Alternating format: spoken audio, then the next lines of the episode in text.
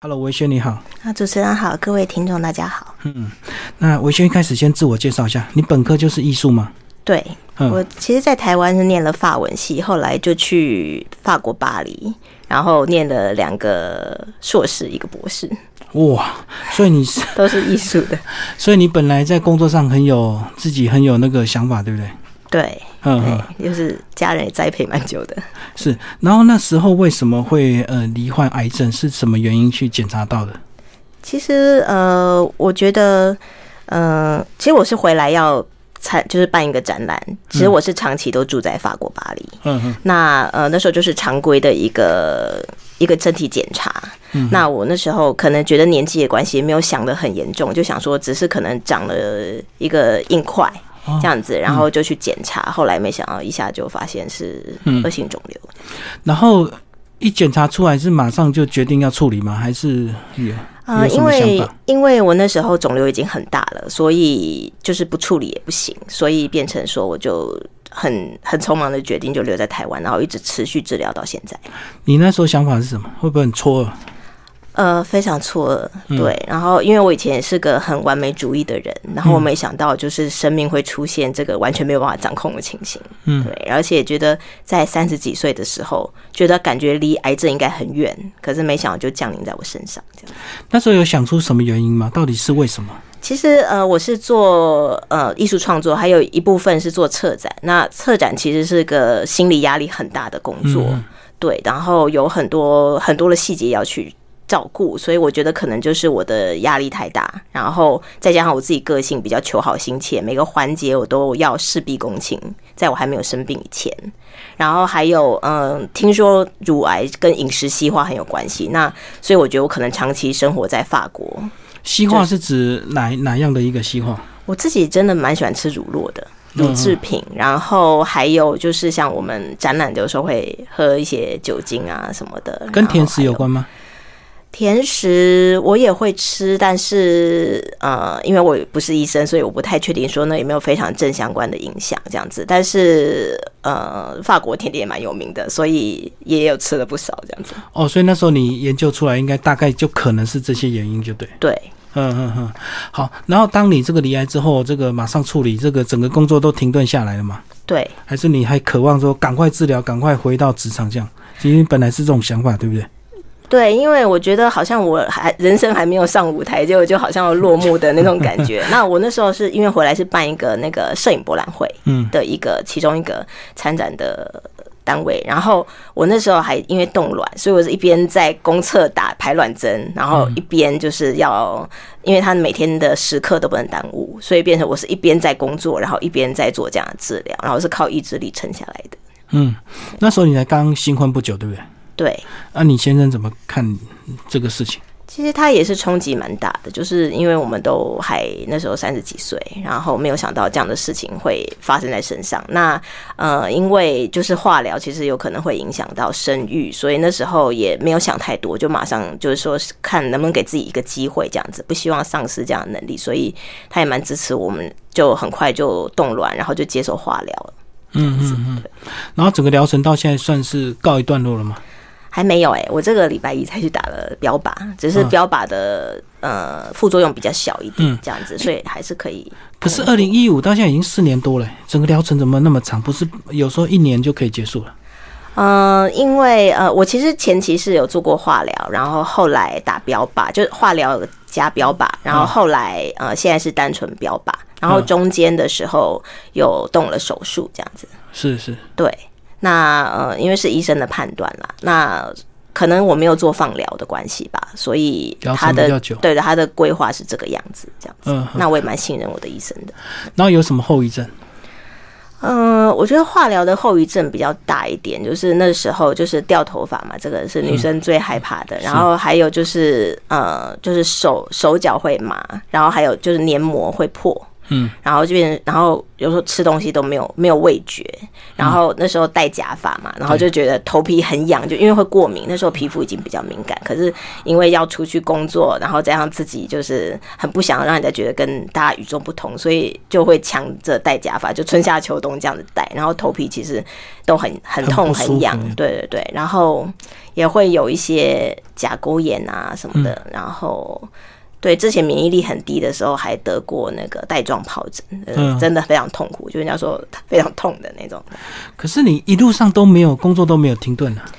嗯，因为艺术产业的话，其实是接案，那我会减少接案的量，减少工作量，但是还是一直有做。对对，因为我觉得这也是我生活的一个动力啦。嗯，然后这样子对你的这个呃策展或者是对你的创作有影响吗？就是有没有往另外一种层次？我觉得对我的创作，我是呃生病了以后，我才开始做摄影。好，然后我做了两个系列，一个叫《给自己的情书》，一个叫做《命运》。嗯，淡的试炼。那我觉得都是跟生命有关的。那我觉得这个是呃生病了以后，给我对生命还有生死。的一些不同的想法，还有人的缘分，那我觉得这个对我是加分的。那但是策展方面其实是很辛苦的，因为像我们右边有装那个人工血管，那其实我是做法国跟台湾两边策展，嗯，所以我常常要出国，可是我右边几乎是没有办法提超过三公斤的。右手就对，对对对，然后而且就是体力也比较不好。那我现在二十一天治疗一次，变成说我出国的时间要抓的非常紧。那有些案子我就只好只好就是忍痛拒绝这样子。哦，就如果你出国，你一定要想尽办法二十一天回来台湾接受治治疗，就对对对。然后就是档期呀，加上出国行程什么，通通要配合起来，其实是蛮蛮辛苦的。你觉得这是你目前算是这样的调整是最好的状态吗？而不是完全的停顿下来？我觉得是好的，嗯，对，因为我以前可能太容易对一些事情妥协，那现在因为生病了，就会比较能够排出先后顺序了。那但是有些东西还是会觉得心有余力不足，有点可惜，这样子，那还是在慢慢调整。嗯嗯嗯。然后你怎么看你自己离癌这件事情？你一开始会怨天尤人吗？会抱怨吗？其实我。在最先开始，我就会常常在想说，为什么这种事情会轮到我的身上？而且，其实像我觉得，我比跟我同年龄的人好像养生一点，就是我还蛮注意这些的。然后，呃，我就觉得说，怎么会怎么会这样子？但是因为那时候所有的决定，就治疗的都决定的非常匆促，所以也没有让我有时间想太多。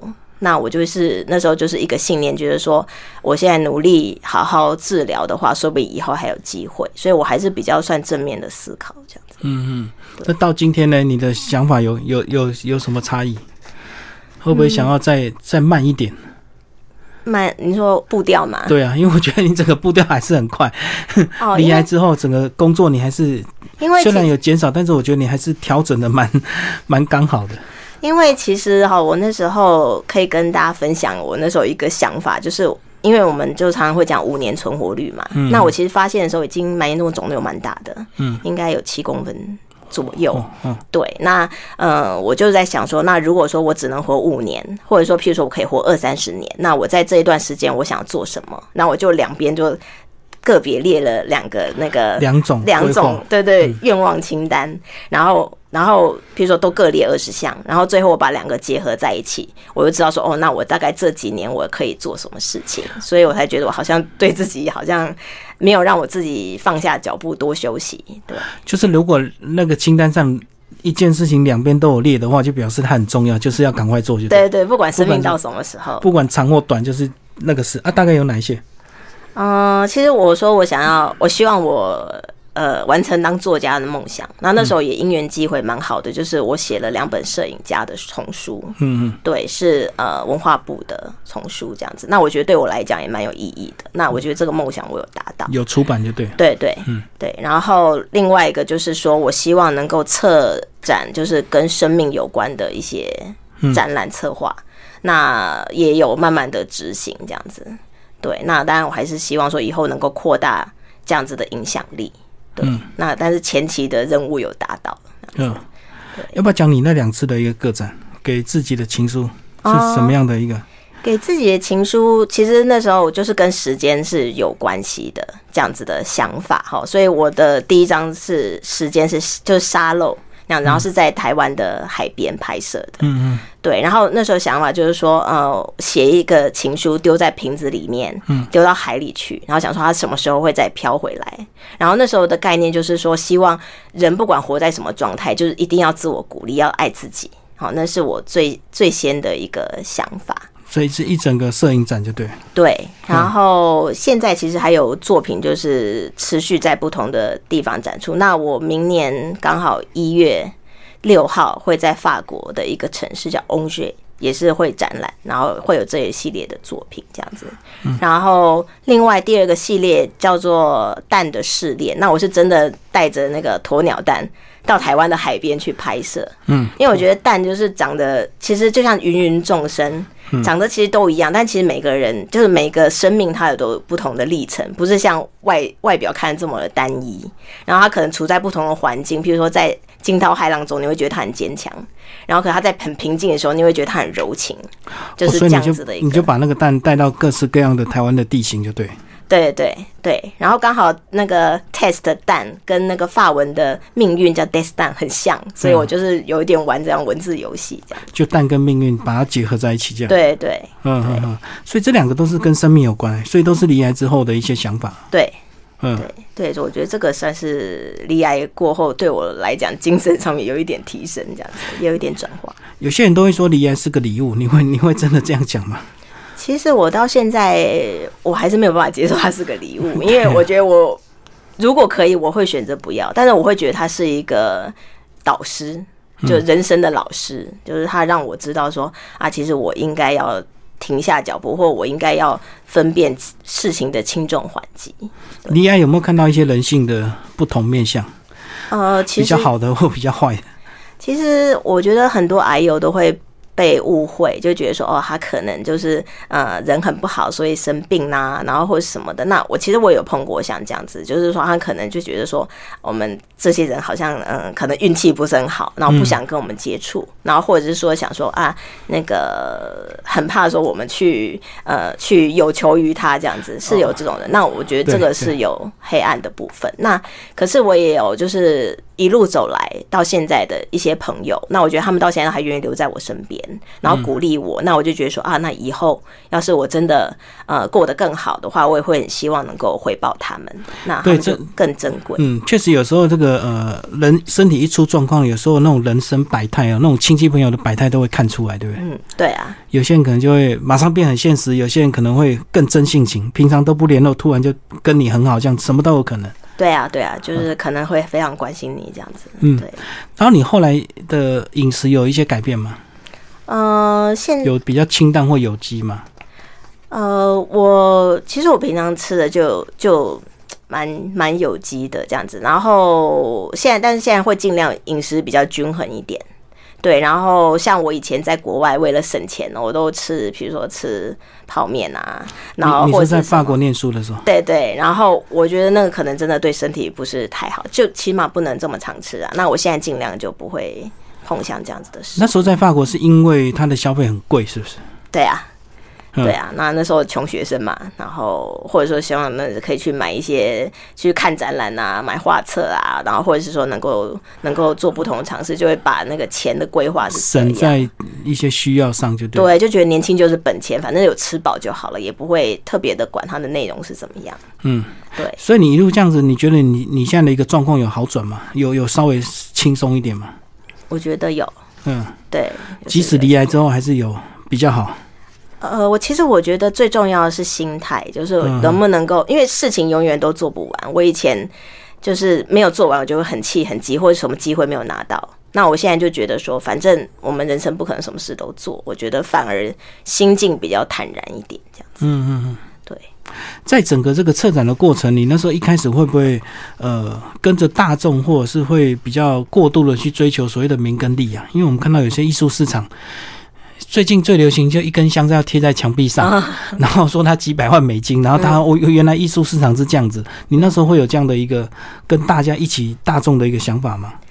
其实我我觉得我我做艺术到现在啊，我一直我不知道是主动还是是嗯，应该讲说还是火候没有到那边，就我一直没有非常非常接近商业市场的核心，所以我做艺术其实比较是精神上面的，或者说。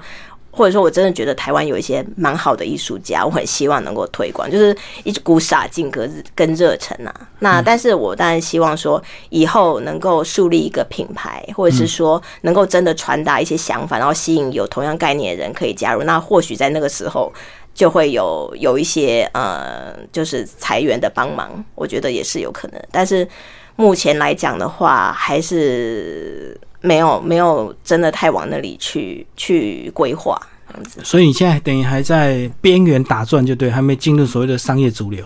对对，应该其实可以这么说。嗯嗯嗯，那个应该也是要有点机运，对不对？有时候红真的是一瞬间就红了。对啊，对啊，所以。就是我现在，因为我还是比较走学术研究，然后还有推广的路线。那我觉得那个或许之后可能可以有这样的规划，但是目前为止我还没有办法到那样子的，嗯，那样子的程度。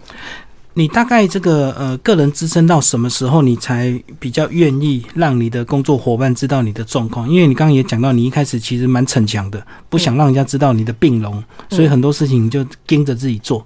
你什么时候才比较打开心胸，之后可以接受帮忙，或者是让大家知道你的一个状况？其实，在现在还是只有比较亲近的人知道我的这本书，大家都知道。对啊，大家看从可是从现在开始，我就就是自从得奖了以后。我会觉得说，这其实也是一个很好的试验，就是说，我会跟大家讲说，哦，我生病了这样子，然后我想看看对方的反应，嗯嗯，对，然后我来决定我跟他的交流的深浅。我觉得这样其实或许也也不用自己这么这么惊，这样可能也比较比较坦然一点。那如果说他们觉得说，哦，没有办法把这样子的 case 就是交到我身上，就是很担心我身体有什么状况的话，那我觉得那可能就是没有缘分，那就算了。对，那等于就是有一个自己删减的过程，但是周边要跟我工作的人，我现在就会跟他说说明我的状况，然后说我可以配合到什么程度，看他能不能接受这样子。我觉得这样子也是比较成熟的做法。哦，所以你现在就随着这个书的曝光，就心态比较坦荡，就对。对对对，以前会一直掩盖、隐瞒。对，因为像我去面试或什么的，我都不敢讲，因为我很怕他们知道说我生病了，然后就就直接就就就不想要用我了，这样子就被影响，就对。对对，嗯，对，因为大家好像其实现在工作都不容易嘛，他们可能会觉得说，也不知道你能做到什么时候或什么的，又怕你突然出什么状况，然后就影响到工作的进程，就对。对对，嗯，就多一种担心跟考量。对对，嗯嗯所以其实我也蛮害怕对方有这样反应的，所以我就自己先先避免了这样。嗯嗯，然后你现在预计整个疗程大概还要大几年才能够暂时的完全告一段落？嗯，这个其实要看我主治医师的规划。那但是我明年就是第五年了，那我觉得二零二零年应该也是蛮关键的。那我我自己。在想说，除了听主治医师的指示之外，那我目前的一些生活规划都是短期的，对，那就是应该还会持续现在的状态，到二零二零年以后再看会怎么样的变化。你那时候一开始有没有跟你先生讲一些，就是如果说真的你你有什么事情的话，你要放他走，想让他自由，你有有一些很真性的一个告白？其实我觉得我先生也蛮辛苦的，因为我的情绪其实就是比较起伏啊。对，就是譬如说身体不舒服的时候，可能就会很负面，然后可能就会就会讲一些很消极的话。嗯嗯嗯。对，然后但是如果说身体比较舒服，然后有时候看他其实照顾我也蛮辛苦的，那我就会讲像刚才主持人讲那样的话，就说啊，那要是你那个 你就去追求你的幸福什么的这样子。嗯嗯。对。所以所以就要随着你心情的起伏就对。对。那他就是默默忍受吗？他其实，因为他也是艺术家啦，所以他也是比较感性的。对，那有的时候我们会一起哭，有的时候，那有的时候他他如果心情比较好的话，他也是会照顾说，我们就一起撑过这个难关这样子。你你们那时候是有一起到法国念书啊？对。哦，所以你们有很坚强的革命情感。我们是在法国认识的，对，我们不是一起去的，对。哦，但是在法国也对一起待过很长的时间对，所以我们还蛮能够互相理解的。嗯嗯嗯，而且又有共同的话题。那时候你们一起吃泡面吗？有他也有吃。有 有有，对。那你觉得纯粹就是几率问题，你运气不好这样子吗？因为吃泡面其实还蛮多副作用的嘛。对啊，而且他也他也吃的比我多，我也不知道，所以我觉得人生很难说了。嗯嗯，对。那但是呃，我觉得个性，如果说讲我们的差异，我觉得是个性差很多。就是我真的是以前非常要求完美，什么事情一定要做。我觉得你比较积极，就是没有对对。而且让你又是要当所谓的策展人，那那那个注意到的面向又更宽广，对不对？对对，所以我觉得我现在的个性他就比较自在一点。他纯艺术家。呃，他现在也会跟我一起做一些策策展，对，但是呃，他主要还是创作。对啊，真的创作的艺术家都有一点浪漫的那种情怀，但是策展人跟所谓的画廊经济那哦完全不一样。对对，那一定是非常的犀利，对不对？对啊，对。你觉得你得这个奖，你自己心态怎么看？会不会有点惶恐，或者是有点沉重这样子？其实我觉得蛮开心的耶，因为我从应该是二零一八年底。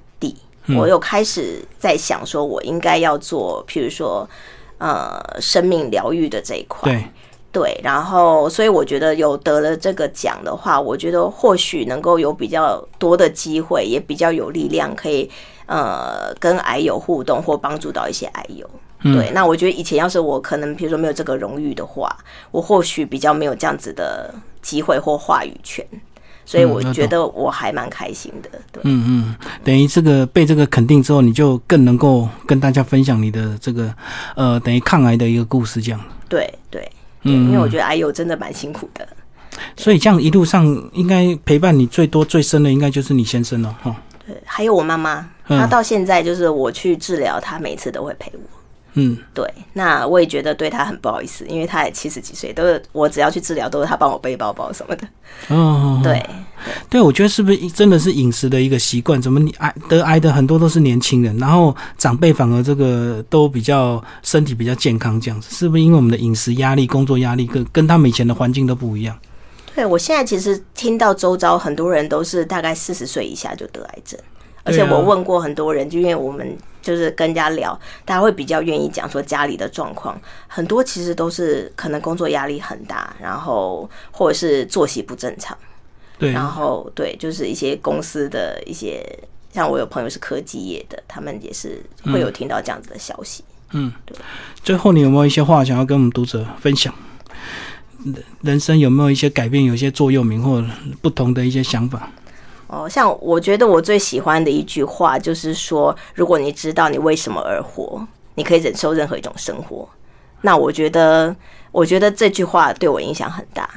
就是就是说，如果你有了目标，那其实你可以忍受现在。譬如说，我们有梦想，你很可能忍受现在过得很不好，或者说现在呃很多事情凑合着做这样子，或者是说嗯。或者是说身体现在有什么痛苦，可是因为想要完成什么事情，可能跟家人团聚啊，或者你自己有什么梦想，那你可以靠意志力撑下去。所以我觉得这句话应该是我最喜欢的。这句话真的是非常棒，就是当你知道你真的为什么活的时候，什么再困难的环境、再贫困的环境，你都可以忍受就对了，因为你有一个远大的目标。对。那如果你没有目标，你现在过得很好，你也会不满足。对。嗯嗯，这句话真的很棒。好，谢谢。